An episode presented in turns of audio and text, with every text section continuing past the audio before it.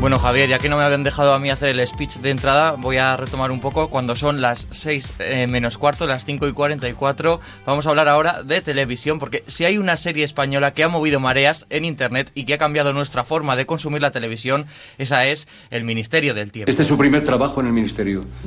De venir a 1808. La serie cuenta la historia de un ministerio secreto bajo las órdenes del gobierno español que se encarga de viajar al pasado y velar porque nadie cambie la historia y altere nuestro presente. O sea que la máquina del tiempo existe y además es española. Pero ¿cómo va a existir la máquina del tiempo? Por favor, no diga tonterías. Lo que existe son las puertas del tiempo. En el ministerio se unen funcionarios de todas las épocas, desde una estudiante universitaria del siglo XIX hasta un enfermero de nuestros días o un soldado del siglo XVI, por lo que la combinación resulta explosiva. El mundo era nuestro. ¿Y ahora somos soberanos o rendimos pleitesía a alguien? Sí, al Banco Central Europeo. Además de los toques de ciencia ficción, la serie tiene un componente lúdico y didáctico que la convierte pues en una entretenida lección de historia. ¿Qué saben ustedes de Lope de Vega?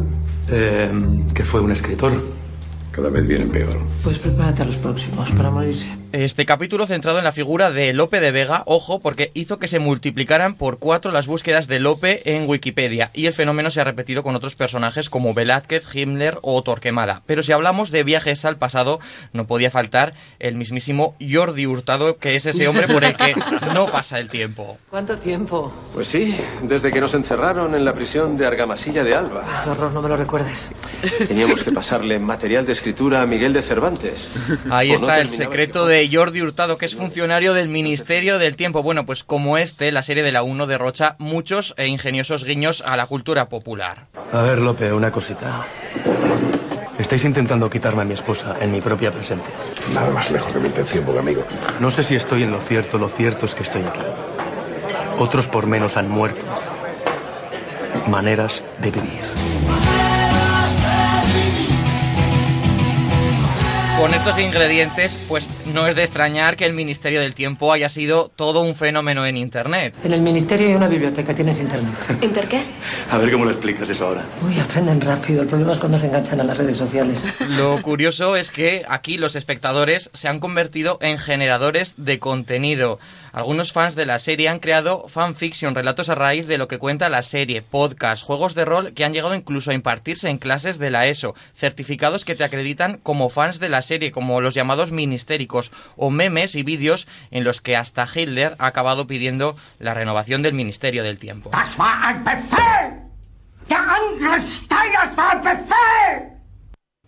La serie ha arrasado en ser social. El último capítulo registró 45.000 tweets y en visionado bajo demanda, porque si cada semana se sentaban delante de la televisión unos 2 millones de personas o 2 millones y medio para verlo, se ha convertido en la serie más buscada en la página web de televisión española con más de 2 millones de reproducciones. Detrás de toda esta historia se encuentran los hermanos Olivares, Javier y Pablo, que dieron sus primeros pasos en televisión con una recordada miniserie sobre el Camino de Santiago. ¿Qué milagro está pidiendo? De vivir. Quizá el camino le ayude. Siguieron su camino en series como Robles Investigador, Los Hombres de Paco, Los Serrano. Después, por separado, Javier escribió algunas de las series más emblemáticas de Cataluña, como Infidels o Cubala, Moreno y Manchón, y Pablo continuó a nivel nacional con Doctor Mateo o Pelotas. Cuando los dos hermanos volvieron a reunirse, lo hicieron dando mucha guerra. Si quieren guerra, la tendrán. Porque todos en este reino tienen que tener algo muy claro. Que yo, Isabel, soy la reina de Castilla. Y solo Dios podrá apartarme de este trono. Después de Isabel, continuaron en televisión española ligados a la cadena pública con Víctor Ross y pudieron crear una serie que ya tenían en la cabeza desde hace 15 años, es El Ministerio del Tiempo. Además, Cosas de- del Destino fue el último trabajo de, de Pablo, que lo escribió además postrado desde una cama enfermo de, de ELA y que justo pudo llegar, no haberlo estrenado en televisión, pero sí el primer montaje de, de la serie. Y después Javier sí que ha visto ya convertirse en todo un fenómeno esa idea que tuvieron 15 años y que ahora ha cambiado la forma de ver y de relacionarnos con, con la televisión. Fantástico y para ilustraros mejor que nadie que Javier Olivares. Javier, buenas tardes. Hola, buenas tardes y muchísimas gracias por el resumen que habéis hecho. Sí, bueno, que sepas que eh, David Gracia, Javier, el encargado de, de hacer los resúmenes, no hace resúmenes a cualquiera. Y en este caso... esto es un placer, esto no es trabajo, esto es un placer. Eh, bueno, Javier, eh, de parte de unos miniséricos eh, aquí, Ministéricos. Histéricos totalmente, le damos la enhorabuena por el fantástico trabajo que habéis hecho en el Ministerio del Tiempo. Ha sido espectacular. Muchas gracias, muchas gracias. Eh, Javier, ¿cómo, bueno, el, el Ministerio del Tiempo, como ha contado David, una serie fenómeno allí donde los haya, impresionante que a una ciencia ficción, cultura, que nos enseña a las generaciones que venimos, muchos de nosotros totalmente incultos, quién es Lope de Vega. ¿Cómo habéis gestionado vosotros o interiorizado este éxito? Hombre, mm, bien en el sentido de que el ministerio era una apuesta, ¿no? Y, y, y el éxito era lo que te hacía ganar la apuesta, ¿no? Porque, porque en realidad era, o sea, era casi una necesidad, ¿no? Evidentemente no te esperas eh, ciertos ecos y ciertos impactos tan tan enormes, ¿no? Yo creo que el ministerio, aparte de que le guste a la gente o no, está planteando debates eh, más allá de la propia serie, como por ejemplo la forma de ver series en España, ¿no? Es decir, yo, eh, por ejemplo, hoy eh, en una votación de oyentes de, eh, importante de, de- sobre series, en, en- en- lo voy a citar porque sé que es otra Es cadena, Ser, cadena Ser, nuestros amigos. eh, sí, pues digamos han votado que es la mejor serie, pero casi triplicando la siguiente, ¿no?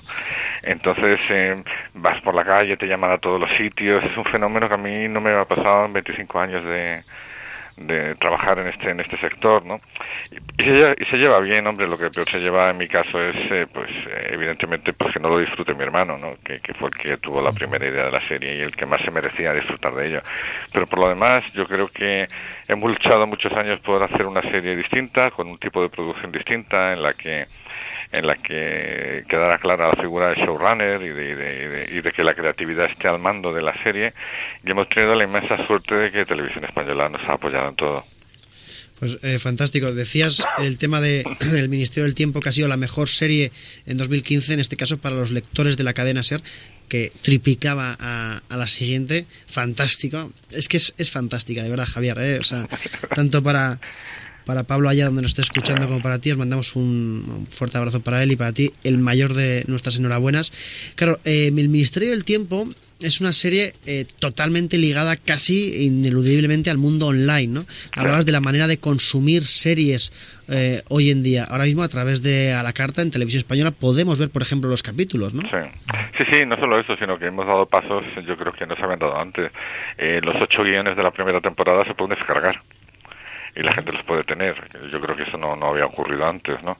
Y, y hemos aparecido en Internet en, en, en webs especializadas de ciencia ficción, americanas, inglesas, y bueno, eh, y ya sé que es un dato que a alguna gente le puede horrorizar, pero a mí me llena de orgullo que, que en Internet haya subtítulos en inglés, en francés, en portugués, en, en húngaro. Es decir, yo creo que en ese sentido ha sido un fenómeno que ha traspasado las fronteras eh, y, y que además mantiene una relación muy fuerte también porque la parte de interactivos de, de televisión española son geniales, ¿no? Entonces, todo esto que habéis dicho que ha sido una organización que ya venía preparada de antes de, de estrenar, ¿eh? O sea, yo creo que es una serie que la parte internet y la parte es una serie normal en la que se hacen los guiones que se ruedan pero por otro lado todo el fenómeno en paralelo eh, de apoyo de, de, de comunicación con nuestros seguidores ya viene desde Isabel desde Víctor Ross pero yo creo que aquí ha eclosionado no entonces tenemos un contacto muy directo con ellos Y Javier, todo ese fenómeno, ese movimiento que ha habido en, en Internet a raíz de que los seguidores de la serie han creado su propio contenido con fanfiction, con podcast, ¿eso luego a vosotros como guionistas, al equipo de, de guion, os da ideas para, para nuevos capítulos de esta segunda temporada que estáis preparando? ¿Os ha encendido alguna bombilla? Mira, yo voy a ser realista. Más, más que ideas, lo que hemos aprendido, porque lo leemos todo, y de hecho en la primera reunión que hicimos del equipo de guion, llevé todo para que se leyera, ¿no? Nos ha servido para, para corregir errores que nos han dicho que hemos cometido y que, que tienen razón. Es decir, yo creo que ha sido... Y luego, en ideas es, es muy complicado, porque hacer una serie en España es tan complicado eh, la producibilidad, el, dinero que tienes, que es muy poco, y más en una serie que viaja una época cada, cada capítulo. Ha- Hay tal problema de ajustar realidad, posibilidad a, a la idea que tienes, que en eso no nos hemos podido, digamos, eh, tomar mucha nota de lo que nos decían, ¿no? Porque, porque la verdad es que hay que estar dentro haciendo una serie para darte cuenta de las muchísimas limitaciones que tienes para, para que una idea eh, se haga realidad. ¿no? Se habla en, internet porque, claro, ya sabes que los seguidores de la serie somos así, especulando un poco por qué épocas podéis visitar en la segunda temporada, el año 1981, personajes como el Cid, Cervantes. ¿Nos puedes adelantar alguno que vaya a estar aquí en esta segunda temporada? Pues, pues sí, claro. Mira, el capítulo 1 eh, es el Cid y, y, el concepto de historia o leyenda. Eh, el capítulo 2 nos vamos a ir a, a, una casa en el año 81 en Madrid que, en la que se han cometido crímenes eh, como 5 o 6 asesinatos en un periodo de 30 años, esto está documentado, entonces vamos a utilizar el género más que un personaje histórico. Y luego el tercero nos vamos con, con Cervantes y el Quijote. Y el cuarto, y os voy a dar la exclusiva al cuarto, hasta ahora he dicho tres, os doy la del cuarto y ya. Vamos allá. El cuarto es Napoleón que pasó las navidades en Tordesillas. Por una, por, una, por una nevada. Por cierto, eh, Javier, que sepas que ahora este es un programa también eh, abierto al, al, público. Nos comentan en Twitter, por ejemplo, Francisco, que sepas que el Ministerio del Tiempo le pareció, atención, eh, innovadora, atractiva, moderna y muy educativo. Me encanta, dicen en, en Twitter. Vosotros, eh, o tú en concreto, cuando se emite el Ministerio del Tiempo, lees lo que la gente dice en Twitter. Son miles de comentarios, entiendo, pero ¿sueles seguirlo? Lo leo todo. leo todo porque es mi obligación, ¿eh? Es decir, eh, yo creo que la forma de, de, entender cómo, cómo crece tu serie ha cambiado muchísimo porque eh, ahora hay muchas posibilidades para, para entender. Sobre todo, además, hay una cosa que, que quiero remarcar siempre. Eh, Twitter normalmente es un, es un destroza personas o destroza series. O sea, uh -huh. y, y, con nosotros es de una bondad y de un cariño de un 80-90% yo creo de comentarios positivos, de, de, de ayuda, de, de, comentarlo, de ánimo. Entonces, no, no, no, yo lo leo, lo leo todo. Y la parte educativa me emociona muchísimo, porque el otro día estuve en Úbeda y vino un padre desde Sevilla con sus dos hijos diciendo que gracias que su hija había decidido estudiar historia, que en su, en su clase eh, la mayor parte de los chavales vivían en el ministerio y querían estudiar historia. Eh, a, a, mí eso me emociona mucho porque yo creo que la gente critica mucho la televisión, pero la televisión bien usada, y yo creo que en ese sentido una televisión pública es muy necesaria, eh, y me encantaría que las privadas también asumieran ese código, de que no solo la pública es la que tiene que educar, yo creo que la televisión en Inglaterra es así, la privada de las públicas no, no difieren en el concepto de calidad o de, o de, interés público, ¿no? Y, y, la parte educativa es la que más me emociona, ¿no? Eh, nosotros además últimamente lo hemos aplicado mucho en Isabel y en Víctor Ross a, a, través de elementos de historia y esta serie yo creo que ha sido, digamos, la, ya el, el culmen de todo ese trabajo, ¿no? Qué buena. Eh, nos hubiera encantado bueno, hablar contigo y muchísimo más. Tenemos que dejarlo aquí porque llega el Tour de Francia, que no se, no se, puede cambiar de, de, hora. El Tour me ha comentado, pero bueno.